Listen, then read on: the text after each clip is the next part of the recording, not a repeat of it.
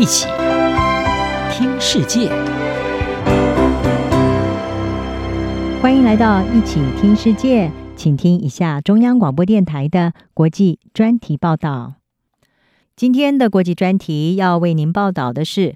：Tom Cruise 被超车，美俄抢拍太空电影争第一。自从前苏联在一九六一年抢先美国把太空人加加林送进了太空，也成为从宇宙观看地球的第一人之后，这两个冷战时代的强权在外太空的较劲就不曾停过。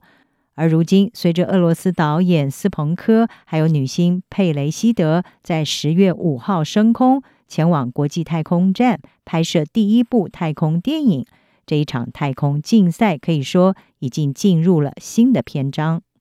这部电影《挑战》（The Challenge） 是讲述一名女外科医生被临危受命，要求前往外太空去拯救太空人的故事。其实过去也有几部在国际太空站拍摄的影片，包括二零零二年由好莱坞巨星 Tom Cruise（ 汤姆·克鲁斯）他担任旁白的 IMAX 纪录片。还有二零一二年一部长度大约八分钟的科幻短片《Apogee of Fear》，但是《挑战》这部片子将会是第一部在太空拍摄的剧情长片。导演斯彭科雄心壮志地宣誓，他期待在火星来拍摄电影的续集。事实上，俄罗斯打的如意算盘是要力压美国在太空电影抢得头香。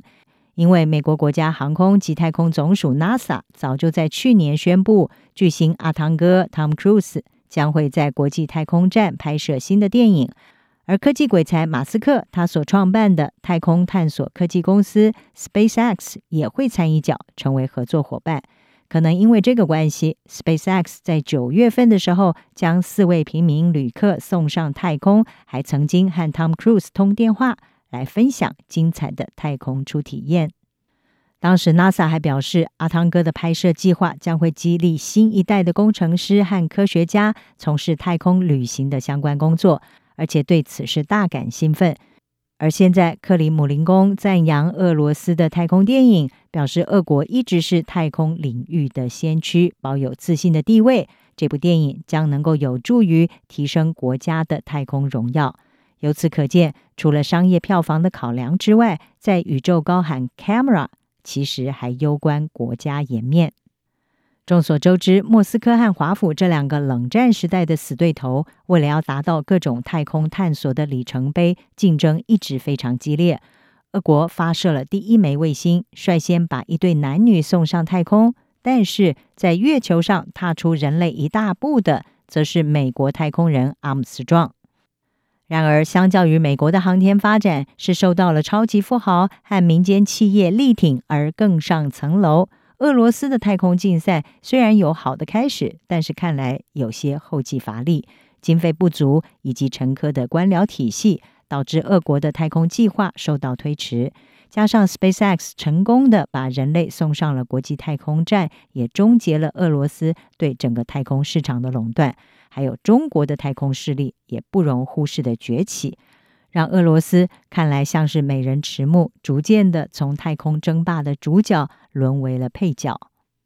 特别是在二零二一年，虽然地球饱受 COVID-19 疫情的摧残，人们旅游的步伐也受到封锁的影响，但是航天发展却是灿烂辉煌的一年。针对素人平民的太空旅行，更是大放异彩。从英国富豪布兰森和亚马逊的创办人贝佐斯今年七月份先后的飞向太空，开启了私人商业太空旅行的时代；再到马斯克旗下的美国太空探索科技公司，九月份透过了一支平民团队写下太空旅游新页。今年美国的太空新闻几乎可以说是霸占了国际版面，俄罗斯难以争取露脸的机会。